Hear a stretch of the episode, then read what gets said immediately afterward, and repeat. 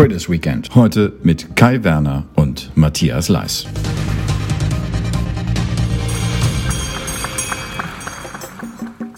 Wer schon mal auf einem der großen Startup-Treffen war, sei es der NOAA-Konferenz, der Money 2020 oder einem der Web Summits, der wird vom Impact Festival kaum überrascht gewesen sein. Ein altes Fabrikgelände als coole Event-Location. Hochmotivierte Mitzwanziger mit ihren Laptops quasi verwachsen an mehr oder minder kleinen Präsentationsständen. Barista-Café aus Mehrwegbechern und veganes Catering. Startup Convention as usual. Was beim Impact Festival auffallend gering ist, ist dieser Hauch von Improvisation, der sonst sonst in der Luft zu liegen scheint, wo sich ambitionierte Gründer mit potenziellen Partnern oder Wagniskapitalgebern treffen. Auf dem Impact Festival ist alles erwachsen und das hat Gründe, denn die Veranstalter sind seit langem aktive Mitspieler und Gestalter in der Szene. Neosphere ist vor mehr als acht Jahren als mein Inkubator gestartet und sollte nicht zuletzt Fintech-Gründern die ersten Schritte ins Geschäft erleichtern. Matthias Leis, einer der Geschäftsführer, hat diese Phase auf der Basis seiner Erfahrung als Portfolio-Manager mitgemacht. Mit Kai Werner kam im vergangenen Jahr ein Manager aus dem Unternehmenskundengeschäft der Commerzbank mit in die Geschäftsführung. Und gemeinsam mit einem jungen, kreativen Team wollen sie der Startup-Szene mehr als Geld und Ratschläge vermitteln. Nur was Genau, mein Inkubator wurde gegründet 2013, äh, damals als kleine Unit, einfach um, um, neue Sachen auszuprobieren und auch äh, Venture Capital Investments zu machen, also sehr Early, Early Stage Investments zu machen. Und ähm, im Laufe der Zeit haben wir uns natürlich weiterentwickelt. Wir sind nicht nur ein Inkubator, sondern wir haben eigentlich für uns drei große Bereiche. Einmal der Venture Capital Bereich mit den Frühphaseninvestoren, da wird Matthias gleich noch ein bisschen was zu erzählen. Ähm, das zweite ist unser Bildbereich, wo wir Prototyping machen, wo wir Venture Building Projekte machen, wo wir Technologien ausprobieren und eben Dinge, Dinge vertesten, auch zukunftsweisende Dinge wie Web3 oder Metaverse. Und der dritte Bereich ist unser Connect-Bereich. Ähm, ja, heute sind wir auf dem Impact Festival. Das ist ein, ein Produkt sozusagen aus unserem Connect-Bereich. Das heißt, uns geht es darum, Ökosysteme aufzubauen. Einmal Finanz-, also Fintech-Ökosysteme, was wir schon sehr lange tun, aber auch Nachhaltigkeitsökosysteme und deswegen das zweite Mal eben das Impact Festival in diesem Jahr. Also Connect ist im Prinzip so der Netzwerkfaktor. Äh, genau, deswegen Connect als Netzwerk und Ökosystem-Building. Sozusagen als der Anker, um draußen zu sein, zu verstehen, was passiert da draußen, auch durchaus Ökosysteme selber zu bespielen, aber auch einfach unterwegs zu sein, zu verstehen, was sind Trends, was passiert am Markt, um dann die Erkenntnisse, die wir da haben, auch wieder in die anderen beiden Bereiche reinzuspielen, okay, in was sollten wir investieren? Oder in welche Prototypen sollten wir bauen im Zweifel dann die Ergebnisse daraus auch wieder in die Community zu spielen. Also ist ein bisschen eine Wechselwirkung, aber am Ende geht es darum, draußen zu sein, mit der Community und im Austausch zu sein, um unsere Themen dann auch voranbringen zu können. Stichwort, was sind an Themen aktuell? Das äh, finde ich sehr spannend vor dem Hintergrund Mein Kubator und äh, Commerzbank. Da erinnere ich mich noch an die Gründungsphase. Da ging es auch darum, wie kommt äh, das klassische Banking mit den Fintechs zusammen. War ja früher sozusagen dann doch sozusagen die Geschichte David gegen Goliath. Das hat sich so ein bisschen gewandelt. Mittlerweile sagt man, äh, da wachsen zwei Welten zusammen. Jetzt aber, äh, du hast es erwähnt, ähm, das Impact Festival als ein Produkt sieht so ein bisschen aus, man könnte es als Außenstehender sagen, die Karawane zieht weiter, Fintech ist durch, jetzt kommen neue äh, Fintechs oder, oder, wie, wie, oder neue äh, Startups, wie muss ich das verstehen? Also sagen wir so, die, die, die Entwicklung, die du beschrieben hast, total richtig. Ich glaube, am Anfang war es wirklich, wir Fintechs können das alles viel besser und zeigen euch Banken, wie, wie, wie das richtig geht. Und die Banker sagt, ihr Kleinen, das wird alles nichts. Das hat sich relativ schnell gelegt und man hat verstanden, lass uns gemeinsam was machen. Damals sehr getrieben digitale Transformation, also wirklich von den digitalen Geschäftsmodellen kommt, ähm, wo die Fintechs angefangen haben, das einfach mal anders zu machen, Banken viel gelernt haben und mittlerweile viel zusammengeht. Und ein Stück weit ist es schon so, wie du sagst, nicht die Karawane zieht weiter, aber natürlich neben dem Thema Digitalisierung, was vor zehn Jahren, glaube ich, das große Thema auch in der Wirtschaft war, steht jetzt nachhaltige Transformation mal mindestens auf einer gleichen Ebene, was die Wichtigkeit angeht. Und wenn Themen relevant werden, entstehen neue Geschäftsmodelle, entstehen neue Ideen. Und das heißt, auch Startups entstehen. Und das, das führt dann auch dazu, dass Banken auch wieder, weil wir natürlich einen sehr breites Netz in die deutsche Wirtschaft haben oder generell in die Wirtschaft haben, einen großen Hebel eigentlich haben, was das Thema angeht, großes Kundennetzwerk haben, dann auch wieder dabei sind zu gucken, welche Startups, welche Lösungen sind für uns relevant, um zu kooperieren, um sie an unsere Kunden zu geben, um da sozusagen auch das Thema nachhaltige Transformation voranzutreiben. Von daher gibt es durchaus Parallelen von dem VC-Startup-Markt, den wir jetzt bei dem Thema Nachhaltigkeit sehen, von dem Fintech-Digitalisierungsmarkt, würde ich sagen, vor fünf, sechs Jahren. Definitiv, weil das gerade am Anfang ist. Wir sehen noch viele Early-Stage-Sachen. Im Fintech-Markt sind wir schon deutlich weiter. Die ersten wirklich großen, die äh, rausgekommen sind. Und da geht es beim Nachhaltigkeitsmarkt sicherlich erst los. Matthias, wenn du sagst, Impact hat jetzt mindestens mal den Stellenwert von Digitalisierung. Muss man konstatieren, wenn man Deutschland im internationalen Vergleich sieht, da wird Deutschland immer noch bescheinigt, Digitalisierung ist nicht gerade unsere Kernkompetenz. Ähm, und jetzt kommt Impact noch dazu. Sieht so ein bisschen aus, als ob zu einem Problem, das noch nicht ganz gelöst ist, ein weiteres ungelöstes Problem dazukommt. Also sagen wir so, ähm, ich glaube, im Thema Digitalisierung ist schon unglaublich viel passiert. Gerade wenn man auch vergleicht vor zehn Jahren, da stehen wir in Deutschland ganz anders da. Jetzt würde ich auch nicht sagen, dass wir mit Digitalisierung fertig sind. Völlig dabei. Also da ist noch was zu tun. Ähm, ich glaube, da kennen wir auch viele die einzelnen, äh, wie soll ich sagen, Beispiele, wo das, wo das noch verbessert werden kann. Ähm, nichtsdestotrotz, also wir kommen um das Thema Nachhaltigkeit nicht herum. Wir haben keine Zeit mehr. Wir müssen jetzt was tun. Ähm, von daher, ja, wir haben noch das Thema Digitalisierung, aber wir müssen das Thema Nachhaltigkeit angehen. Und, das muss man ja auch ganz klar sagen, das klingt jetzt so, man macht das eine und dann macht man immer das andere das ist ja sehr nah beieinander. Also es wird keine Nachhaltigkeitslösung geben, die nicht auch digital ist. Und auch digitale oder äh, Startups, die eine Digital Digitallösung bauen, denken auch jetzt schon das Thema Nachhaltigkeit mit. Also von daher, das wächst auch sehr zusammen. Optimalerweise kann ich am Ende beide Probleme mit der gleichen Lösung lösen. Ja, ähm, also und genau deshalb haben wir uns da letztlich die Frage gestellt, wo wollen wir als Innovationseinheit hin? Weil wir müssen ja auch gucken, wie wir uns weiterentwickeln und haben halt gesagt, okay, Digitalisierung mit Nachhaltigkeit, das macht total Sinn. Das sind beides Transformationen, die wir begleiten, sowohl in der Bank als auch für die Corporates der Bank, was Matthias sagt. Und haben genau deswegen auch gesagt, okay, lass uns mal überlegen, was ist eigentlich die richtige Ausrichtung für den Main-Inkubator damals wir sind, deutlich mehr als ein Inkubator, weil wir Venture Building Projekte, wir machen Investments, was auch ein bisschen verwirrend war, ehrlicherweise, weil nicht jedes Startup wusste dann, dass wir auch investieren, weil wir Inkubator heißen. Ja. Haben deswegen gesagt, okay, wir stehen für digitale und nachhaltige Transformation und haben deswegen angefangen, uns über Namen zu überlegen. Ehrlicherweise ist eine Wortkreation. Neosphere ist immer Neo, neu, Aufbruch.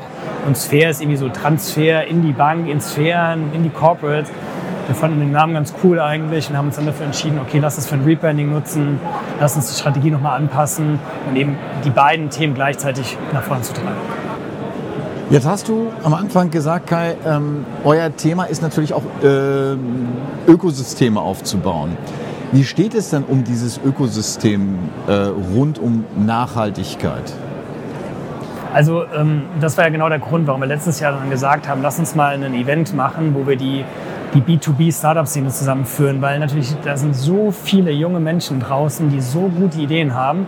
Und wir, wir stellen immer wieder fest, dass in der Commerzbank Corporates sind, die eben so viele Herausforderungen haben, auch regulatorisch getrieben mit Taxonomie und mit allen Themen, die sie so auch von, von Regulatoriken bekommen, dass wir gesagt haben, es macht irgendwie Sinn, dass wir dieses Netzwerk zusammenbinden und sind auf die Suche nach Startups gegangen. Auf der einen Seite für einen Investment Case natürlich, auf der anderen Seite eben auch, um die Szene kennenzulernen. Und haben einfach festgestellt, dass es da nichts gab. Es gab natürlich kleine Events immer wieder vor Ort, aber so ein richtiges Event, wo man mal B2B-Startups zusammenbindet, gab es nicht. So, da haben wir uns hingesetzt, haben Konzepte geschrieben mit unserem Team. Ehrlicherweise, die Idee kam sogar von unserem Team. Und durch Corona haben wir es ein paar Mal verschoben und natürlich wurde es dann immer größer. Sollte erst so ein kleines Event werden, wie wir sonst bei Fintechs machen. Ähm, ja, und heute sind wir jetzt das zweite Mal hier auf 5000 Quadratmetern, was man schon sieht, dass es riesig ist. Und das macht uns happy. Das ist, glaube ich, gut für die Szene. Und äh, wir haben noch ganz viele Ideen, wie es weitergehen könnte. Stichwort Szene, viele verorten Startups, auch wenn es äh, über die äh, Finanztechnologie hinausgeht, mehr immer noch in Berlin. Es gab gestern äh, bezeichnenderweise in Finanzszene einen Artikel über die Sogwirkung von Berlin, die wieder zunimmt. Äh, für euer Bestreben, die Commerzbank ist ja sozusagen äh, eigentlich überall äh, präsent. Es wäre also ein leichtes gewesen, das Ganze in Berlin zu machen. Warum im Rhein-Main-Gebiet? Ja, also erstmal unsere Mutter sitzt in, äh, im Rhein-Main-Gebiet. Ich glaube, die Nähe zu unserer Mutter ist auch mal ganz gut, weil wir Startup-Lösungen auch in die Bank bringen wollen und damit natürlich das Netzwerk der Bank nutzen möchten. Auf der einen Seite. Und ich glaube ehrlicherweise, wir haben auch Mitarbeiter, die in Berlin sitzen. Also wir sind auch in der Szene dort unterwegs. Wenn man uns unser Portfolio guckt, dann kommen die auch aus München, die kommen auch äh, international. Also wir sind ja in Europa unterwegs. Ob ich da jetzt von äh, Frankfurt hinfahre oder äh, von Berlin aus, ist dann auch irgendwie egal. Wichtig ist, glaube ich, dass du auf den Events vor Ort bist. Und ähm, deswegen haben wir uns für, für Frankfurt damals entschieden. Ist auch, glaube ich, die richtige Ausrichtung. Wie gesagt, wir haben aber auch Mitarbeiter, die wohnen einfach privat in Berlin und das ist natürlich dann da in der Szene auch unterwegs. Ich bin auch aus Berlin. Ich pendel zwar nach Frankfurt ins Büro, aber bin auch lieber in der Szene dort unterwegs. Portfolio-Management als Stichwort, Matthias. Du kommst ja ursprünglich aus dem Portfolio-Management. Wenn wir jetzt mal schauen, Kai hat es erwähnt, äh, Neosphere ist auch als Investor unterwegs. Das heißt, äh, ihr schaut euch die Startups auch genauer an. Was hat sich da verändert in den letzten Jahren? Wie äh, sind die Business Cases? Wie sind, ist der Vorbereitungsstand äh, der Startups auch gerade im Early Stage, in der frühen Phase? Muss schon sagen, wenn man sich immer die Fintech-Seite anschaut, ähm, am Anfang gab es sehr viele B2C-Geschäftsmodelle. Das hat sich dann sehr stark auch Richtung B2B ähm, entwickelt. Ich glaube auch gerade in der aktuellen Phase, wo der VC-Markt ja auch seit fünf, sechs Jahren das erste Mal eine Krise durchlebt und äh, das Funding oder Funding zu bekommen deutlich schwerer geworden ist, zeigt sich, dass B2B-Modelle zwar am Anfang deutlich schwieriger sind zu skalieren, weil die Sales-Cycle länger dauern, bis ich den Kunden wirklich überzeugt habe, am Ende aber bei vielen wirklich ähm, eine große Substanz da ist und auch eine größere Möglichkeit, langfristig irgendwie zu überstehen. Ähm, von daher, das ist schon eine Entwicklung, die wir jetzt einfach auf der, in welcher, welchem Bereich werden Lösungen entwickelt, den wir da gesehen haben. Wenn man sich anguckt, was die Reifegrade der, der Frühphasigen angeht oder die Erfahrungen, da muss man auch sagen, es hat sich auch in den letzten Jahren viel in Deutschland getan. Es gibt viele Programme, die Gründer darauf vorbereiten, Investor-ready zu werden. Das heißt, es gibt viele Gründungen, wo wir wirklich ein sehr sauberes Pitch-Deck bekommen, wo wir genau wissen, okay, das ist das Thema und wir nicht erst noch, wie soll ich sagen, mit dem Gründer erarbeiten müssen. Beziehungsweise ehrlicherweise, wir würden es dann absagen, weil einmal zurück und wiederkommen, bis es sauber steht. Ähm, also da gibt es viele Förderprogramme, da gibt es einfach auch generell viel, was sich in der Szene tut, viele Erfahrungen, die gemacht werden, die man schon, wo man schon sieht, dass auch die Qualität der Einreichung deutlich besser wird. Ähm, nichtsdestotrotz, gerade im, im äh, Nachhaltigkeitsbereich sind es immer noch sehr frühphasige Themen. Und da muss man sagen, anders als jetzt auf dem, auf dem Bereich Digitalisierung oder Fintech, sieht man da natürlich auch viele Sachen, die ähm, von der Idee her sehr interessant sind, sehr spannend sind, die aber tendenziell vielleicht kein langfristiger Business Case sind, der für einen VC-Investor spannend wäre. Es gibt da viele Sachen, die gute Lösungen sind, um ihm weiterzuhelfen, aber die schwer zu skalieren sind, die man nicht, die einfach für ein VC uninteressant sind. Aber es gibt auch ganz, ganz viele, und das, das ist immer so ein Credo von uns, die ein extrem guter Business Case sind. Und dieser Punkt, jetzt kommt dieses Thema nachhaltige Transformation, das schwingt immer so mit, jetzt muss ich da irgendwas machen, Regulatorik erfüllen, weil es halt irgendwie notwendig ist. Und davon will ich komplett wegkommen, weil es eröffnet unglaubliche Chancen, neue Geschäftsmodelle aufzubauen, neue Geschäfte zu machen, am Ende wirklich Geld zu verdienen. Und da sind eine Menge spannende VC-Cases auch dabei, ähm, die wir uns anschauen, in die wir investieren. Ähm, also von daher, ich sehe das gar nicht so sehr als, wir müssen uns darum jetzt kümmern, sondern da liegt ein riesen Markt vor uns, den wir einfach erobern müssen. Jetzt ist es aber so, du hast es angedeutet, wir sind allgemeinwirtschaftlich in einer Rezession. Und das heißt, das Geld sitzt bei vielen auch nicht mehr so locker. Selbst bei äh, Investoren, die relativ gut dastehen, die äh, gute Returns in den letzten Jahren erwirtschaftet haben, die schauen dreimal hin, bevor sie einmal investieren. Was bedeutet das denn für die Startups? Absolut. Also genau, die, die aktuellen Monate sind sowohl auf der Startup als auch auf der Investorenseite gerade nicht die einfachsten. Ähm, was bedeutet das? Es gibt verschiedene Auswirkungen. Zum einen, wie hast schon gesagt, Fundingrunden dauern einfach länger so ganz profan. Letztes Jahr würde ich sagen, hat man noch eine Funding-Runde, wenn man ein vernünftiges Geschäftsmodell hatte, in, es kann sogar in vier Wochen durch gewesen sein. Mittlerweile muss man mal mindestens drei bis sechs Monate einplanen, weil Investoren viel genauer hinschauen, die DD deutlich intensiver ist, es wird nochmal viel tiefer reingeschaut, was die einzelnen Geschäftsmodelle angeht. Ähm, von daher, das ist die erste Auswirkung, wo ich mir als Startup einfach bewusst machen muss, ich muss deutlich langfristiger planen, was die Finanzierung angeht, weil es einfach länger dauert. Ähm, das Zweite, was wir sehen, und das ist jetzt aus einer Investorenperspektive vielleicht auch ein bisschen eingefärbt, natürlich sehen wir auch Bewertungen, die runterkommen. Aus meiner Sicht in den meisten Fällen oder in, nein, in einigen Fällen sehr gesunde Entwicklungen, weil teilweise Sachen einfach wirklich völlig overpriced waren. Da kommen wir jetzt, glaube ich, wieder in ein Maß runter, was, was fair ist für alle Seiten. Ähm, und wo wir jetzt auch sehen, dass sich das so langsam auch konsolidiert und wir so ein, ich will jetzt nicht sagen eine Bodenbildung haben, aber es, es entwickelt sich so ein neues Normal ungefähr. Was wir tatsächlich auch sehen, wo wir aber nur so bedingt ein Freund von sind, es ändern sich auch einzelne Terms in den Verträgen, die wieder deutlich investorenfreundlicher werden. Ich glaube, da müssen wir eine Balance finden, weil am Ende geht es nicht nur darum, den Investor abzusichern, sondern der Gründer muss genauso auch Spaß haben. Und gerade in der frühen Phase brauche ich ein Incentive für den Gründer, um da Gas zu geben. Nichtsdestotrotz aus meiner Gründersicht sind das auch Themen, mit denen ich aktuell umgehen muss und mit denen ich irgendwie leben muss, ähm, weil die Investoren eben sehr viel genauer auf ihr Investment schauen und auch versuchen, es so gut es geht auch vorab zu sichern. Kai, wenn Matthias jetzt sagt, dass äh, die ähm, dass der Markt zwar groß ist, dass aber äh, auf der anderen Seite nicht alle äh, Startups mit äh, fertigen Geschäftsmodellen kommen. Das ist ja sozusagen für euch äh, eine perfekte Chance einzutreten in den Markt, zu sagen, wie kriege ich eine Idee zu einem perfekten Geschäftsmodell gemacht? Weil das ist der klassische Job eines Inkubators. Wie seht ihr das? Kommen da mehr Ideen auf euch zu oder äh, ist das aktuell eher rückläufig? Ne, Ideen haben wir schon. Ne? Wir, wir, wir, gucken natürlich die VC-Szene an, um, um, zu lernen, wie der Markt da außen tickt. Wir gucken uns aber genauso auf Messen, wie jetzt hier bei Impact Festival, aber auch bei anderen Technology-Messen an. Was sind so Trends, die hingehen? Wie entwickelt sich Web3? Was ist das Metaverse eigentlich? Welche Geschäftsmodelle gibt es dahinter?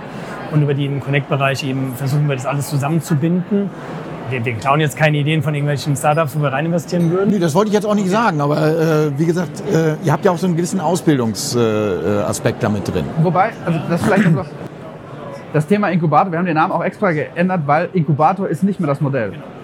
Wir investieren in der frühen Phase in Startups.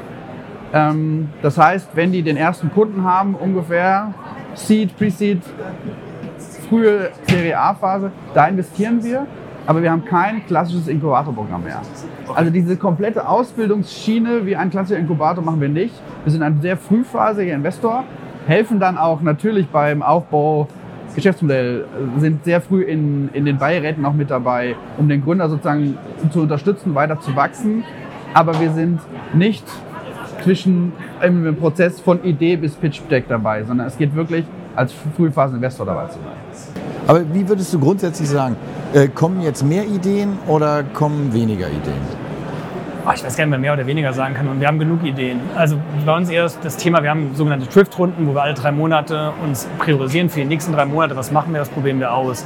Und so entstehen halt Ideen. Wir haben zum Beispiel jetzt ein Produkt, das nennt sich Lissy. Das ist eine SSI-basierte ähm, digitale Identitäten-App. Die ist auch wirklich im App Store verfügbar, um einfach den SSI-Markt zu verstehen. Da haben wir vorher kein Startup gesehen. Das kam aus der Blockchain-Technologie, wo wir einfach gesagt haben, das ist eine coole Idee. Und wir haben jetzt das Impact Festival, was eben zwei Tage geht ähm, auf eine Plattform gehievt, dass wir Startups die Möglichkeit geben, mit Corporates zu matchen und wollen das 365 Tage anbieten. Da läuft jetzt gerade Piloten in einigen äh, Corporate-Kunden. Also wir haben, ich würde sagen, wir haben genug Ideen, was wir tun. Wir tüfteln halt auch so ein bisschen rum. Wir haben selbst eine Launch im Metaverse mal gebaut, um Technologie zu verstehen. Wir analysieren, was könnte Web3 eigentlich in fünf bis zehn Jahren sein. Was passiert eigentlich, wenn es keine Ahnung, ich eine Wohnung kaufe und kein Notar mehr braucht, weil das Grundbuch irgendwie dezentral ist. Ne? Man kann ja so wirklich ganz, ganz crazy äh, rumspinnen. Das ist das Coole an unserem Job, dass wir das können, dass wir das machen, ausprobieren, einfach mal verstehen wollen, wo könnte das hingehen, um Trends zu erkennen. Deswegen ist wir nicht mehr oder weniger, wir haben damals schon und jetzt auch genug Ideen, ähm, ist eher so ein Kapazitätsthema und ein Fokussierungsthema bei uns aktuell. Ja. Wenn eine Frage auf abzieht, auch so, was sozusagen Dealflow angeht, und externen Ideen, auch da ähm, sehen wir gerade in der frühen Phase kein Einbruch, dass wir jetzt sagen, irgendwie der VC-Markt brecht ein und die Leute gründen nicht mehr. Definitiv nicht. Impact Festival ist das beste Beispiel, was Nachhaltigkeitsthemen angeht. Es gibt unglaublich viele Ideen. Aber auch auf der Fintech-Digitalisierungsseite passiert immer noch viel. Der Dealflow ist mehr oder weniger konstant im Vergleich mit den letzten Jahren. Und ich bin mal gespannt. Ähm, es gibt ja einige große Firmen, die jetzt relativ stark auch Leute entlassen haben, rausgesetzt haben von denen ganz viele, glaube ich, sehr digital unterwegs sind, viele gute Ideen haben. Ich würde tippen, in den nächsten halben Jahr sehen wir einige Neugründungen von genau solchen Leuten, die auch wieder extremes Potenzial haben. Also um Dealflow, um Ideen mache ich mir keine Sorgen. Was im Prinzip ja heißt, die Krise auch als Chance zu nutzen. Definitiv. Ja, die besten Geschäftsmodelle entstehen, glaube ich, in der Krise. Jetzt hast du aber nochmal gesagt, Kai, äh, ihr versucht zu gucken, wo äh, die Startups mit Corporates matchen. Das heißt, ihr seid schon darauf orientiert, dass ihr, man hat früher mal gesagt, die Old Economy, äh, dass ihr die äh, Neugründung, die Ideengeber mit ihren Geschäftsmodellen mit etablierten Firmen zusammenbringt. Ja, weil ehrlicherweise etablierte Firmen, die kennen sich in ihrem Business super aus. Das sind die natürlich Profis und bekommen aber jetzt ein Thema wie Taxonomie oder so etwas vorgegeben, was sie lösen müssen oder Lieferkettengesetz.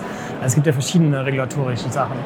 Um, da muss ich mich ja nicht hinsetzen als keine Ahnung, Stahlbauer oder bin ich in komplett anderen Home-Turf zu Hause, sondern es gibt echt coole Lösungen hier, die einfach eine, mein Problem, was ich habe, lösen.